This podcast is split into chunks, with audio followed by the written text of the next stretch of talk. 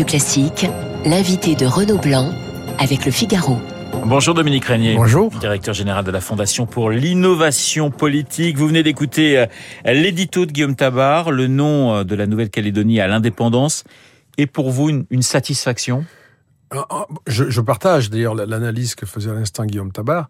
Euh, ce que ce qu'on pouvait redouter euh, quand on ne savait pas le résultat, c'était la, la, victoire euh, de euh, l'indépendance, euh, de la préférence pour l'indépendance. Et moi, ça me paraissait être un rendez-vous important dans la perspective de notre histoire, bien sûr, mais aussi de l'élection présidentielle, puisqu'on aurait pu avoir à ce moment-là une sorte de récit confirmant, si vous voulez, le, retrait de la France, son effacement, euh, en particulier de la région Indo-Pacifique, où tant de choses se passent euh, et se passeront, et où nous avons déjà euh, subi un, revers important.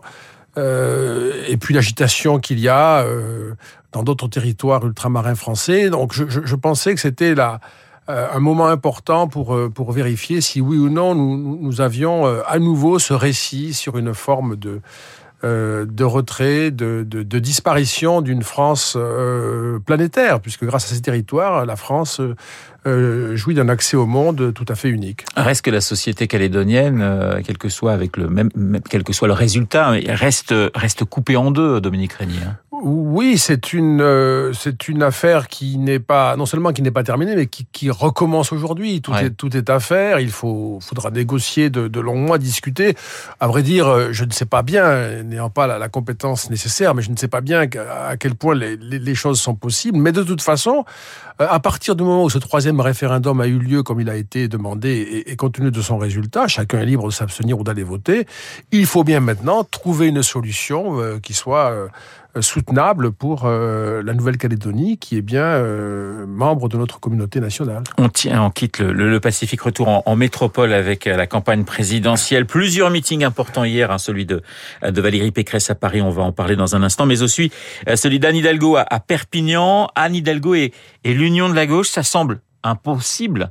Et pourtant, c'est la seule stratégie euh, pour, pour la gauche pour espérer avoir un, un, un score à peu près digne, euh, Dominique Régnier. Oui, vous avez raison. C'est un, c'est la logique, euh, c'est l'arithmétique électorale qui, qui inviterait les gauches. Sept candidats pour à peu près un électorat de 25%. C'est ça. Si d'ailleurs ce chiffre de 25% était vérifié dans les urnes, je me permets de rappeler aux auditeurs que ce serait le plus faible pour une élection présidentielle pour la gauche depuis 1965, c'est-à-dire depuis la première élection présidentielle. Euh, donc il y a quelque chose là qui, qui, qui, qui, est, particulièrement impressionnant. Euh, il, il, il, manque, euh, il manque bien sûr euh, à, à, la gauche euh, une tête d'affiche, un leader, une personnalité capable d'opérer cette, cette réunion. séparés, ils sont, ils sont perdus. Et ensemble, ça ne paraît pas possible en même temps. Hein, On voit mal un sociodémocrate voter pour Jean-Luc Mélenchon. Voilà, même si Anne Hidalgo, quand même, a fait savoir qu'en ouais. cas, en cas de, de, primaire de la gauche, elle se rangerait derrière la victoire de, du, du, de l'un de, d'eux, y compris Mélenchon. Donc c'est tout de même... Ça aussi, c'est le signe, je dirais, d'une gauche qui, qui a perdu, euh, en quelque sorte, ses références historiques et fondamentales. Mais ça veut dire que la gauche a loupé sa mutation? La gauche a raté sa mutation. Vous avez raison, mais ça fait longtemps maintenant. Euh, on peut dire qu'on connaît les raisons. Euh, la, gauche française euh, a oublié ses fondamentaux, en particulier des classes populaires. Elle a oublié l'attente d'amélioration des conditions matérielles de l'existence, y compris jusqu'à porter de façon confuse, mais tout de même, le discours de la décroissance. Euh, elle a exagérément, la gauche, accordé de l'intérêt aux Français qui vivent dans les métropoles et qui ont un style de vie particulier et qui ont une, une culture particulière. Ces villes de plus de 100 000 habitants, je rappelle qu'en France, il y en a 42 et je rappelle aussi qu'elles ne représentent que 12% des électeurs inscrits en France, c'est-à-dire que pratiquement tous les électeurs vivent dans des villes petites, moyennes ou dans le monde rural. Tout ça, la gauche l'a complètement euh, oublié, l'a laissé passer. Euh, la gauche n'a pas su parler de sécurité. Elle pouvait le faire. La sécurité frappe, l'insécurité frappe les milieux populaires et les quartiers populaires avant tout. Elle n'a pas su parler à nouveau de laïcité comme elle le faisait beaucoup au temps de l'Église catholique triomphante, elle ne le fait plus devant la, la pression islamiste pour des raisons un peu confuses. et la gauche n'arrive pas à parler d'immigration sans avoir, sans tenir un discours qui n'est pas raisonnable et qui ne correspond pas ni aux problèmes auxquels nous sommes confrontés, ni aux attentes de leur propre électorat. Dominique Régnier, vous parlez de pression islamiste. On a vu des, incidents assez graves à, Nanterre avec une procession de catholiques menacés de mort par, euh, des islamistes euh, j'allais dire, euh, service minimum du côté du ministère de l'Intérieur qui dit soutenir les, les, les catholiques. Qu'est-ce que ça dit du climat actuel à quatre mois d'une présidentielle? Bah, D'abord, merci d'en parler parce que moi, je suis frappé depuis, euh, depuis que cet événement a été révélé par les réseaux sociaux d'ailleurs. Hein, je suis frappé du peu d'écho que cela rencontre. C'est dans le cadre de la fête de l'Immaculée Conception, le 8 décembre, et une procession de catholiques près de Nanterre a été euh, attaqués par des manifestants, des agités islamistes qui ont menacé d'égorgement, qui ont bousculé, qui ont euh, insulté, etc. Euh, et finalement, euh, il y a un article dans le Figaro ce matin, un article dans, dans La Croix, on en parle ici. Je ne suis pas sûr que ce soit euh, bien repris par l'ensemble des médias. Et le ministre de l'Intérieur a eu un propos que j'ai trouvé euh, euphémisant. Il a garanti la liberté de culte en France. Mais il me semble que la situation à laquelle nous avons assisté lors de cette procession ne relevait pas exactement de la contestation de la liberté de culte, mais plutôt d'une agression caractérisée. Et ça, ça témoigne, si vous voulez, de cette difficulté que nous avons euh, à faire cohabiter pacifiquement euh, des cultures qui deviennent euh, de plus en plus clivantes et de plus en plus différentes, et puis, la difficulté que nous avons à en parler publiquement. Moi, je suis frappé par cette espèce de hiatus entre cette réalité que les Français vivent et qu'ils découvrent, y compris au hasard des réseaux sociaux, et puis ce, cette représentation politique et médiatique qui soit n'en parle pas, soit tient là-dessus des discours outranciers qui empêchent, au fond, euh, d'avoir un, débat public ou une information de qualité au sujet de ces problèmes qui sont quand même nombreux. Alors, j'ai parlé de, de, la, Nouvelle-Calédonie, j'ai parlé de la, gauche, j'aimerais qu'on passe à, à la droite et à, à Valérie Pécresse, Dominique Régnier. Euh, si elle veut être au second tour, elle doit, selon vous, euh, je vous cite, hein, instaurer une droite de conviction et de fermeté. C'est-à-dire, qu'est-ce que ça veut dire une droite de conviction et de fermeté, Dominique Régnier?